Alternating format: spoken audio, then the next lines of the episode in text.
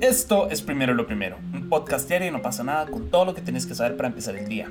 Continúa la ola de tiroteos en Estados Unidos, se encontró a un grupo de rohingyas abandonados en una isla, acusaron a los Estados Unidos y a México de violentar a las personas en sus fronteras y una cifra preocupante latinoamericanos está al borde de la inseguridad alimentaria. Recuerden que pueden escucharnos de lunes a viernes a las 6 de la mañana en su plataforma de podcast preferida. Y comencemos hablando de los Estados Unidos, donde solo este fin de semana murieron 10 personas en 4 tiroteos y otras 20 resultaron heridas.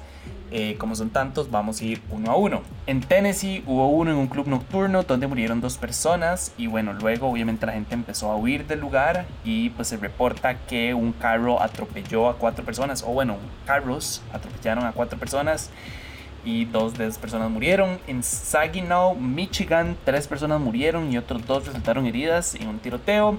Y en el condado de Clarendon, en Carolina del Sur, hubo un tiroteo en una fiesta de graduación donde murió una persona y siete resultaron heridos. Yo a veces me pregunto por qué esos tiroteos siempre en los Estados Unidos suceden en los lugares más raros y más randoms. Es como un partido de, de básquetbol y se disparan. O sea, no sé si será ya como un tema como demasiado inherente de la, de la sociedad gringa que ya de por sí son como súper violentos. Entonces y no sé, perdieron el partido y se disparan. O sea, mi pregunta es, ¿qué, ¿qué pasa en una fiesta de graduación? O sea, alguien se enojó con la otra persona y decidió que la mejor manera de solucionar sus problemas en media celebración era disparándole y después hiriendo a siete personas más. No, no sé, este imaginario gringo de que son como Rambo todos y cada uno de ellos, yo honestamente no, y no lo entiendo.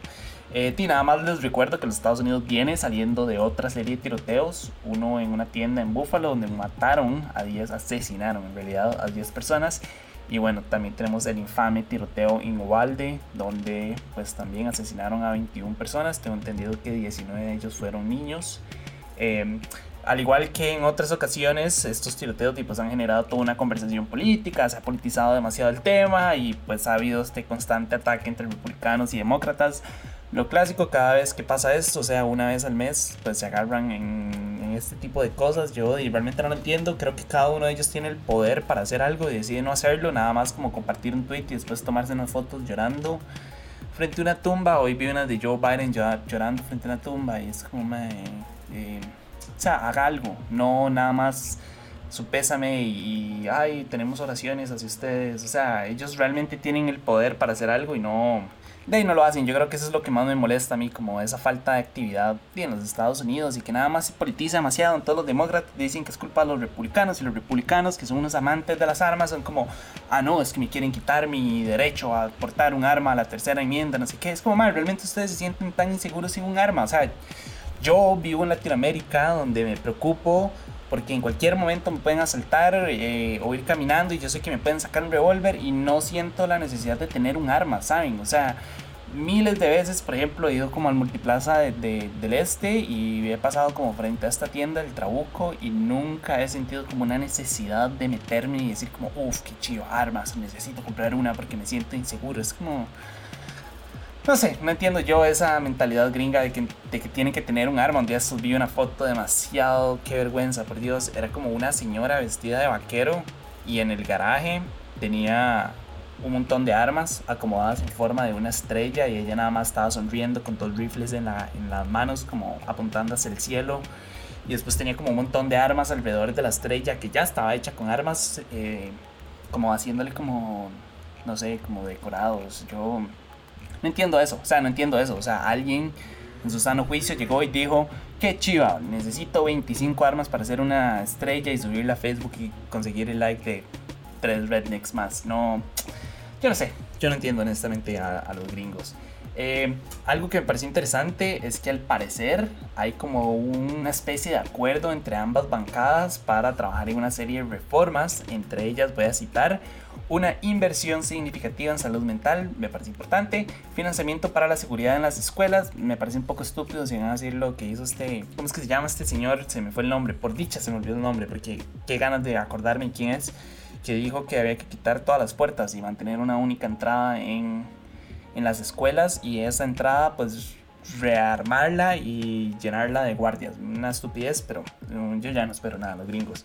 Y también dijo que algunos pequeños cambios, pero fuertes en las leyes de armas, pero no dijeron nada en concreto, en lo personal, hasta no ver con mis propios ojos ese documento y esa serie de reformas. En realidad no lo voy a creer porque, repito, la misma historia siempre, se acusan entre ellos y después dicen que no, que que cómo puede ser que en Estados Unidos es el único país en el que suceden este tipo de cosas y en realidad no hacen nada por cambiar. Entonces, repito, hasta no verlo, no lo voy a creer. Unos que sí han hecho cambios, y eso sí lo tengo que rescatar, son eh, Nueva York, donde se prohibió la venta de armas semiautomáticas a menores de 21 años. Antes la era 18, ahora es 21, igual me parece una cifra un poco preocupante, pero creo que es mejor que 18 años. No entiendo cómo en Estados Unidos hay estados en los que las personas pueden comprar armas con 16 años, o sea, no, tienen ni siquiera edad para salir a votar, pero sí para tener un arma en sus manos. No, yo sé que ese es el argumento más viejo que todo el mundo tira siempre, pero di, es que es lo lógico, ¿verdad? Si yo tengo la responsabilidad de votar y, la responsabilidad de salir a tomar y la responsabilidad de manejar un carro, creo que pues debería también de tener la responsabilidad de, de, de, pues, de tener un arma, considerando que un arma es muchísimo más peligrosa que una votación, creo yo, ¿no? Entonces, pues en realidad no, no, lo, no los entiendo. En Nueva York, pues esta nueva medida también incluye la prohibición de vender chalecos tácticos y cascos protectores a personas ajenas a ciertas profesiones. O sea que si uno es, no sé, es que iba a decir un profesor, pero probablemente como son estos maes y le van a permitir a un profesor tener un chaleco antibalas para que vaya a clases. Pero sí, no sé, o sea, si, si uno es un oficinista, dudo que le vayan a permitir pues comprarse un casco protector de guerra eh, porque no tiene ningún sentido. Yo realmente no entiendo a, esos, estos compañeros nuestros del norte y su afición con las armas y su necesidad de, dormir con un arma y tener una escondida en cada rincón de, la casa pero eh, así son ellos, honestamente. Yo ya no espero nada y espero que es imaginario que tienen como de que son la gran nación del mundo y que el policía del mundo ya se vaya acabando y vayan entendiendo que madre, en realidad es una vergüenza para el, para la humanidad. La cantidad de tiroteos que esta gente tiene al año es, preocupante. De hecho, yo creo que una vez les había contado, si no me equivoco, que vi un TikTok que era como que iban poniendo los estados y en cada estado, o sea, los, nombres de los, de los, diferentes estados y conforme iba saliendo el nombre, abajo salía un número y era la cantidad de tiroteos que ha habido solo en este año y era o sea, era algo súper preocupante. Habían estados como 10 tiroteos en lo que llevamos del año. No llevamos ni medio año, ya hay 10 tiroteos en un lugar. Solo este fin de semana vieron 4. Eh, venimos saliendo de dos grandes que antes de eso habían sucedido como otros 4 más. O sea, no sé. realmente es preocupante. Yo no entiendo cómo van a llegar a una, a una solución para esto. O sea, la solución ya la tienen en sus manos. Di, nada más es como limitar el uso de, de, o el acceso a las armas por un lado y por el otro, y de verdad invertir en, en salud mental. Yo, entiendo que la gente dice como, es que quitándoles el arma, las armas ya es más que suficiente, pero en realidad los Estados Unidos tienen una preocupante cantidad de personas con problemas mentales y personas que necesitan ayuda y, y no están recibiendo ese acceso o esa ayuda que necesitan y, y pues en realidad es una es una de las herramientas más importantes para luchar contra los tiroteos. Entonces, digo, ojalá estas reformas que realmente que están diciendo que, que van a, hacer, que realmente sean ciertas. Eh, en otros temas, se encontró a 59 rohingyas abandonados en una isla de Tailandia. Al parecer, según ellos explicaron a la AFP, los traficantes que los iban a meter a Malasia, pues los dejaron ahí olvidados.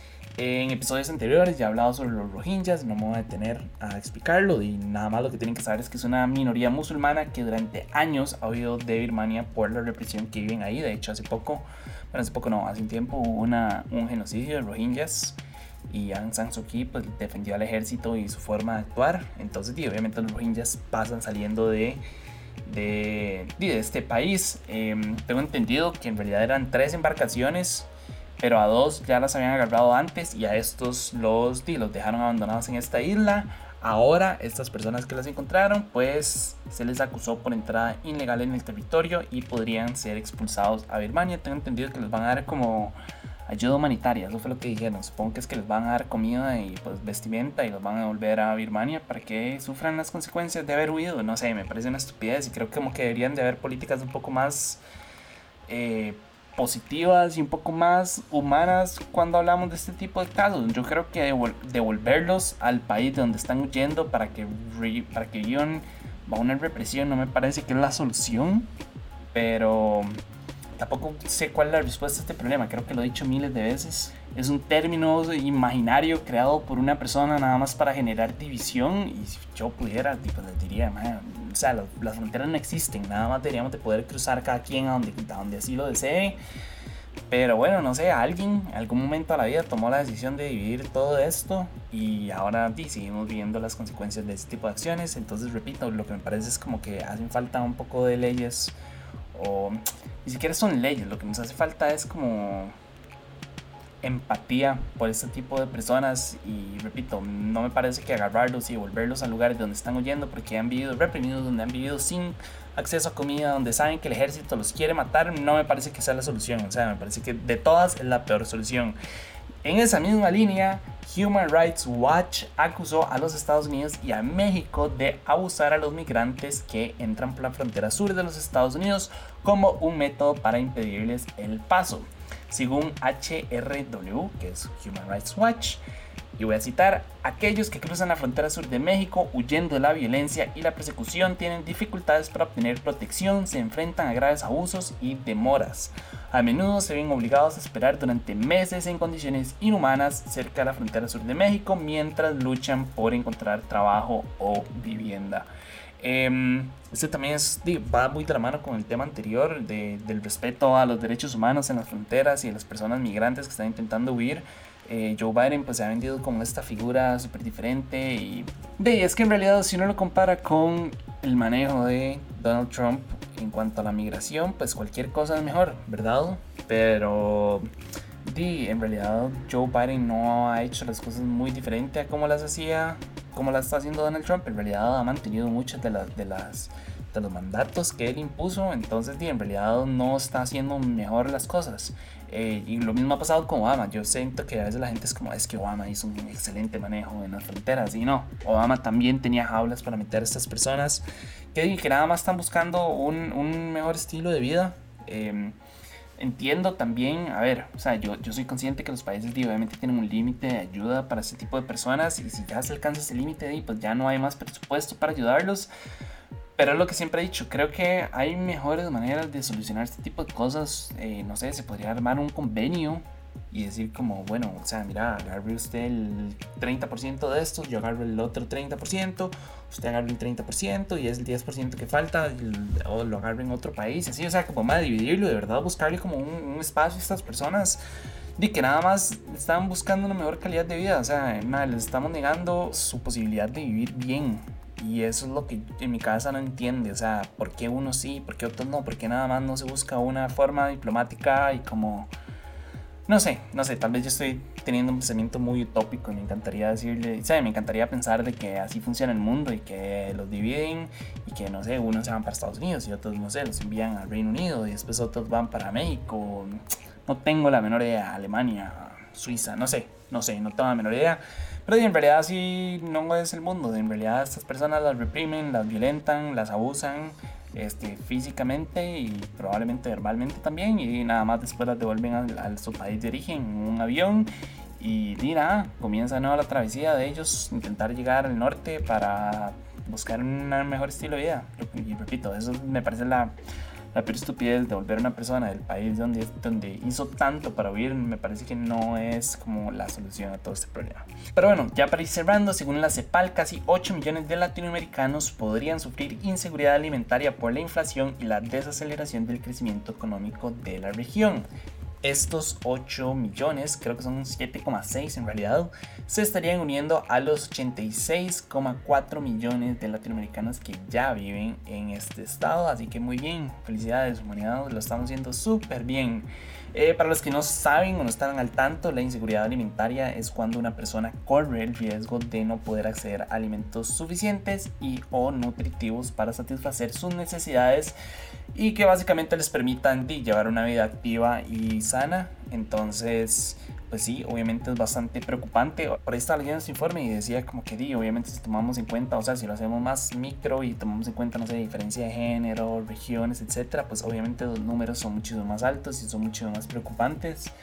Eh, pero ya 8 millones de personas que no tengan acceso a una alimentación, me parece, o sea, 8 millones más, ya me parece bastante preocupante que en general haya 86 millones de personas que no tienen acceso a una comida, me parece estúpido. O sea, en mi cabeza no entiende cómo hay personas que tienen todo el dinero del mundo para poder solucionar este tipo de situaciones y no lo hacen. Y por ahí está leyendo que Elon Musk dijo como que iba a recortar la planilla de, de SpaceX y la gente, o sea, si sus trabajadores no llegaban a, hacer trabajo eh, físico, por decirlo de alguna manera, o sea, ya no más trabajo virtual y que si él recortaba esa, eh, no recuerdo cuánto era el porcentaje, iba a ganar una cantidad ridícula de dinero nada más por hacer ese recorte. Entonces yo lo que digo es como, man, realmente, o sea, yo entiendo que ese dinero neto y que no, o sea, es son activos, es lo que él vale. O sea, yo sé que eso no es lo que él tiene en su cuenta del banco.